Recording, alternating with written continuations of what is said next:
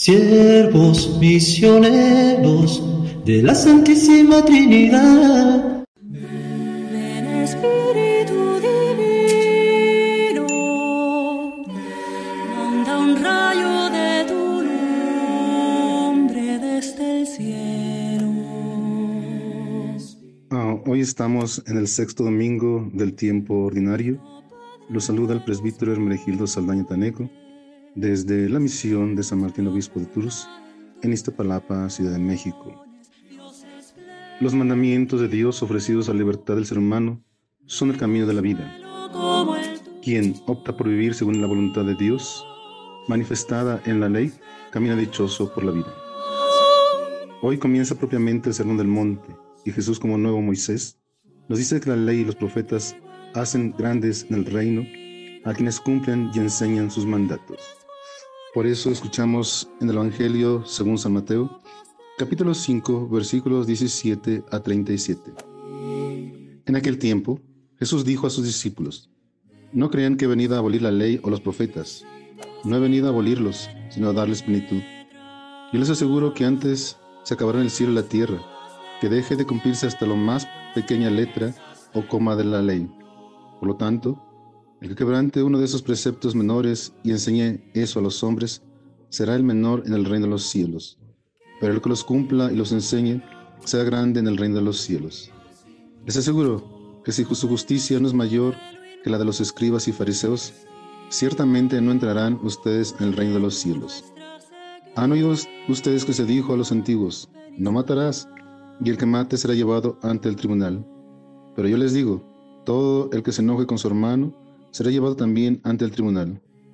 El que insulta a su hermano será llevado ante el tribunal supremo, y el que lo desprecie será llevado al fuego del lugar de castigo. Por lo tanto, si cuando vas a poner tu ofrenda sobre el altar te acuerdas allí mismo de que tu hermano tiene alguna queja contra ti, deja tu ofrenda junto al altar y ve primero a reconciliarte con tu hermano y vuelve luego a presentar tu ofrenda. Arréglate pronto con tu adversario, mientras vas con él por el camino. No sea que te entregue el juez, el juez al policía y te metan a la cárcel. Te aseguro que no saldrás de allí hasta que hayas pagado el último centavo. También han oído ustedes que se dijo a los antiguos, no cometerás adulterio. Pero yo les digo que quien mire con malos deseos a una mujer, ya cometió adulterio con ella en su corazón. Por eso, si tu ojo derecho es para ti ocasión de pecado, arráncatelo y tíralo lejos. Porque más vale perder una parte de tu cuerpo y no que todo él sea arrojado al lugar de castigo. Y si tu mano derecha es para ti ocasión de pecado, córtatela y arrójala lejos de ti, porque más te vale perder una parte de tu cuerpo y no que todo él sea arrojado al lugar de castigo. También se dijo antes, el que se divorcie, que le dé a su mujer un certificado de divorcio. Pero yo les digo que el que se divorcia, salvo el caso de que vivan en unión ilegítima, expone a su mujer al adulterio, y el que se casa con una divorciada comete adulterio. Han oído ustedes que se dijo a los antiguos, no jurarás en falso, y le cumplirás al Señor lo que le hayas prometido con juramento. Pero yo les digo, no juren de ninguna manera, ni por el cielo que es el trono de Dios, ni por la tierra porque es donde Él pone los pies, ni por Jerusalén que es la ciudad del gran rey. Tampoco jures por tu cabeza, porque no puedes hacer blanco o negro uno solo de tus cabellos. Digan simplemente sí cuando es sí y no cuando es no. Lo que se diga de más viene del maligno. Palabra del Señor. Para ayudarnos a comprender este Evangelio, debemos tener en cuenta la pluralidad de la comunidad de Mateo, formada tanto por cristianos de origen judío como por otros de origen pagano. Jesús propone vivir la ley desde su espíritu y no desde la letra.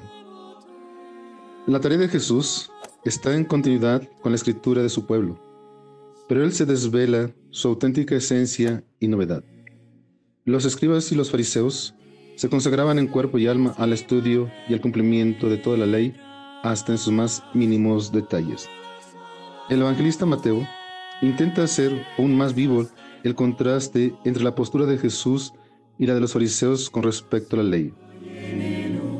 La justicia de los fariseos se conformaba con marcar los mínimos imprescindibles para salvarse, olvidando la principal función de la ley. Pero la justicia de Jesús, de la que ya hablaban las bienaventuranzas, se refiere al, comportamiento que responde a lo que Dios quiere del ser humano, tal como se manifiesta en la ley y los profetas, es decir, en las escrituras. Las enseñanzas de la ley y los profetas han de ser asumidas desde dentro, como expresión de la voluntad de Dios. Lo más interesante es observar la novedad de la interpretación de Jesús en cada uno de los casos y ver cómo ayuda a los discípulos a ir más allá de la justicia de los escribas y fariseos. No basta un cumplimiento externo, sino que son necesarias otras actitudes profundas que en el Evangelio nos hace recordar. En la, meditación de la palabra de Dios, buscamos descubrir su voluntad para cumplirla. Solo la oración, que es encuentro con Dios, puede abrirnos los ojos del corazón para que encontremos la vida que se esconde en la palabra de amigo. Que tengan un feliz domingo, bendecido en la gracia de Dios y un domingo compartir con familia.